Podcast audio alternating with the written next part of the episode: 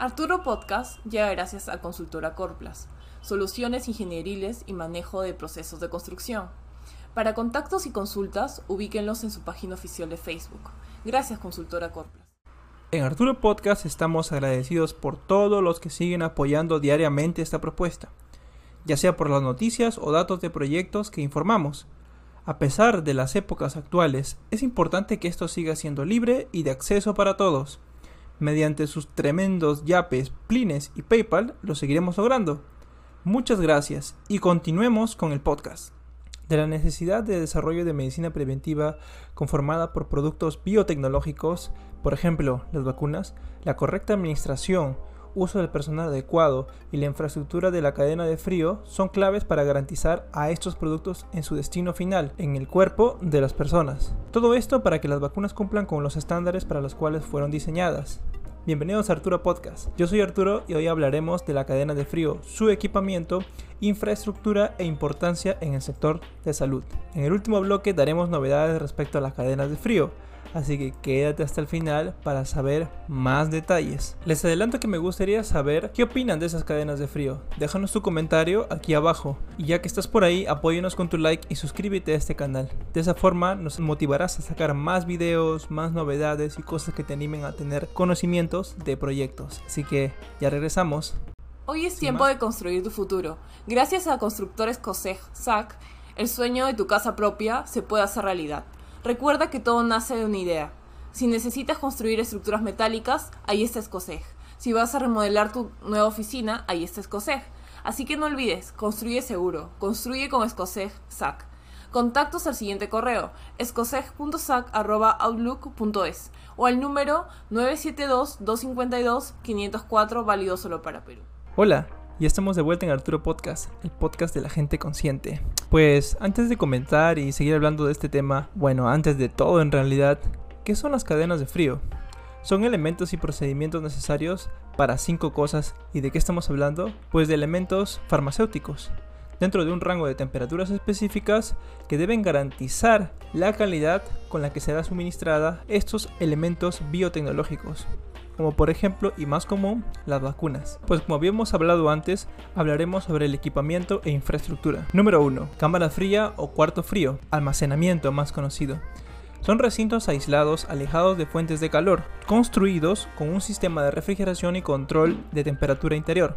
Recintos aislados y alejados de la fuente de calor, construidos con un sistema de refrigeración y de control de temperatura interior. Número 2. Sistemas de monitoreo. Para el correcto monitoreo de la cámara fría se debe instalar una serie de sistemas o alarmas al respecto. ¿Qué quiere decir? Que en cada momento la temperatura, el tiempo o la distancia debe ser variables en las cuales el sistema o el transporte de esta cadena de frío debe estar muy bien controlado. Así tenemos al respecto cuatro sistemas de monitoreo en los cuales encontramos temperatura, energía, acceso y comunicaciones. Es muy importante para que esta cadena de frío pueda seguir su funcionamiento. Número 3. Almacenamiento de elementos fríos. Este manejo de los elementos fríos permite conservar los productos refrigerados, hablando de los productos biotecnológicos, artefactos térmicos que se diseñan para este transporte específicamente. Por ejemplo, tenemos una cámara de congelado que tienen alrededor entre menos 20 y menos 25 para elementos fríos. Número 4. Área de acondicionamiento. Precámara es una área de temperatura controlada para empacar lo que vendría a ser las vacunas u otros elementos biotecnológicos. En este caso hablamos de otros elementos que sean sensibles a las temperaturas, de manera que adecuadamente y con un sistema acondicionado podamos alistar su distribución correcta en el futuro. Número 5. Materiales. Abarcamos en este tema empaques y embalajes. Los empaques pueden ser de cuatro tipos amigos. Pueden ser cajas térmicas, refrigerantes, aislantes o monitores de temperatura. Todo lo que estamos hablando se refiere en sí a la cadena de frío. Llevamos cinco elementos importantes de la cadena de frío. Haciendo un reconteo, empecemos. Tenemos la cámara fría o el cuarto frío. Número 2, tenemos el sistema de monitoreo. Número 3, tenemos el almacenamiento de elementos fríos. Y número 4, tenemos una área de acondicionamiento a la precámara recomendada.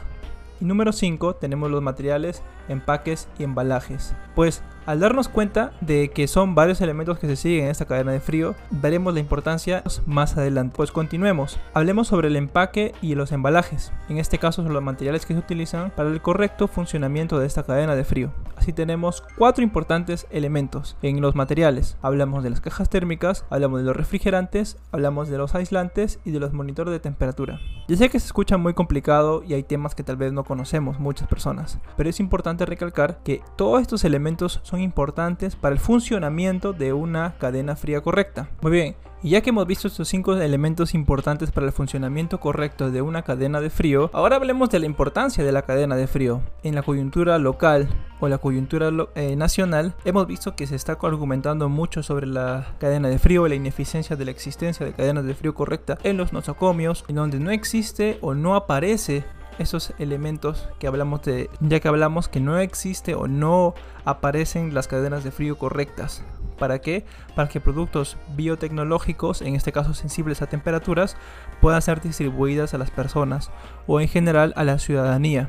Pues así tenemos la importancia de esta cadena o de la cadena de frío. La cadena de frío garantiza el adecuado abastecimiento de los productos biotecnológicos como había comentado en este caso, por ejemplo, las vacunas, dentro de un rango de temperatura específico. Por eso, como mencioné, son muy importantes para que esta cadena de frío pueda existir la infraestructura, los procesos correctos, la tecnología adecuada y un plan, entrenamiento y análisis de los reos que pueden pasar. Recordemos que cuando se transporta elementos biotecnológicos sensibles a temperaturas traducidos al español más legiblemente, por ejemplo vacunas, eh, es muy importante que sepamos qué riesgo podemos asumir, ya que en otras ocasiones, por accidentes o entre pies que suceden, no llegan a suministrarse o no llega a su punto final todos los elementos que están siendo transportados. Por eso es que es importante que se llegue a un entrenamiento y que la infraestructura que se construya sea la más adecuada, donde el factor más importante a pesar de todo siempre va a ser el recurso humano. Por eso es de que el entrenamiento para que los profesionales o los técnicos puedan suministrar o puedan administrar esta cadena de frío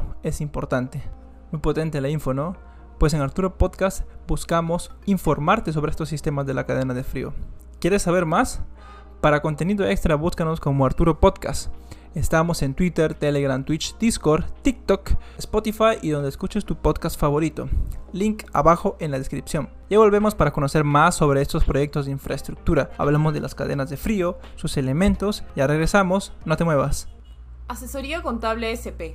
Recibe la mejor ayuda y apoyo en temas contables y tributarios que tu empresa necesita. ¿Tienes problemas con la SUNAT? SP te ayuda. ¿Tienes tu empresa y es hora de crecer y llevar un inventario de tu capital? SP te ayuda. Para contactos con SP, escríbeles por WhatsApp o llama al número que aparece en pantalla. Más 51 902 613 340. Atienden consultas nacionales e internacionales. SP espera tu consulta. Hola de nuevo Arturo Podcast, tu fuerte, confiable y de acceso libre de información de proyectos. Continuamos con el tema. Aquí vamos con los datos interesantes. ¿Sabías que el 20% de los productos farmacéuticos más vendidos son sensibles a la temperatura, así como las vacunas, por ejemplo? ¿Sabías que más de 130 billones, hablamos de billones, del mercado farmacéutico están representados por productos sensibles a la temperatura. Interesante, ¿no? O sea, ¿qué quiere decir eso? Que esa cantidad de dinero el cual se invierte para producir productos farmacéuticos se destina a productos que no van a poder estar en la intemperie, no van a poder estar a temperatura de ambiente, sino necesitan una cadena de frío. Así que echa la enfermedad, echa la cura. Entonces, como se tal cual se necesita esa cantidad farmacéutica de productos, también se necesita mucho lo que concierne a la infraestructura adecuada para la cadena de frío. Como habíamos mencionado antes, siguiendo haciendo un paréntesis antes de continuar con los datos, como es necesario que exista esta cadena de frío, actualmente vemos esa necesidad en concreto. ¿Por qué? Porque a falta de una cadena de frío correcta no se está pudiendo suministrar en este sentido vacunas que sean de mucha alta calidad o que tengan necesidades o requerimientos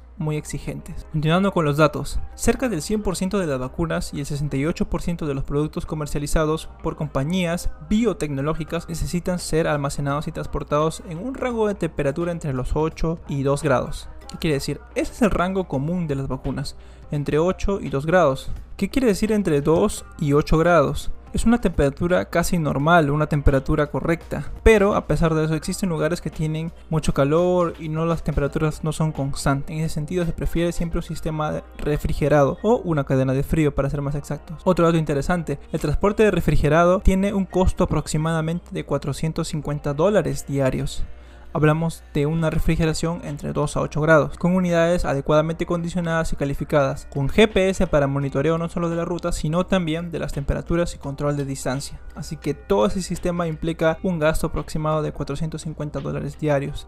Aquí viene otro dato. El desarrollo de un sistema de la cadena de frío, aun cuando tenga la última tecnología, podría tener fallas. Por eso es muy importante el recurso humano. Todo el recurso humano debe estar capacitado correctamente para saber cómo actuar frente a riesgos o de qué manera puede corregir errores. Eso es lo más importante. Bueno, vayamos con este dato. Para mantener vacunas de menos 70 grados Celsius se necesita ultracongeladoras que funcionen a un rango de menos 90 grados Celsius y menos 40 grados Celsius, con aislamiento térmico mediante placas aislantes por vacío y generalmente tiene una capacidad, hablando de esos refrigeradores, entre 477 y 700 litros son los necesarios para almacenar vacunas o muy sensibles. Pues, dato curioso también que añadir, en el Perú solamente 8 regiones poseen esta tecnología, por lo cual vacunas que necesitan esa hipersensibilidad o que tienen esa hipersensibilidad y necesitan estas ultracongeladoras no pueden ser abastecidas a otras regiones del Perú. Hablamos del Perú. Pues a que no veías venir todos esos datos, ahora te toca a ti. ¿Y tú qué opinas de estos proyectos de infraestructura? Hablando de las cadenas de frío y lo que necesita para que pueda funcionar. Déjanos todo abajo en los comentarios. Yo soy Arturo Plasencia y esto fue Arturo Podcast, el podcast de la gente consciente. Recuerden que este material está libre de derechos. Úselo para difundir y para compartir. Cuídese siempre. Hasta volver a oírlos. Chao.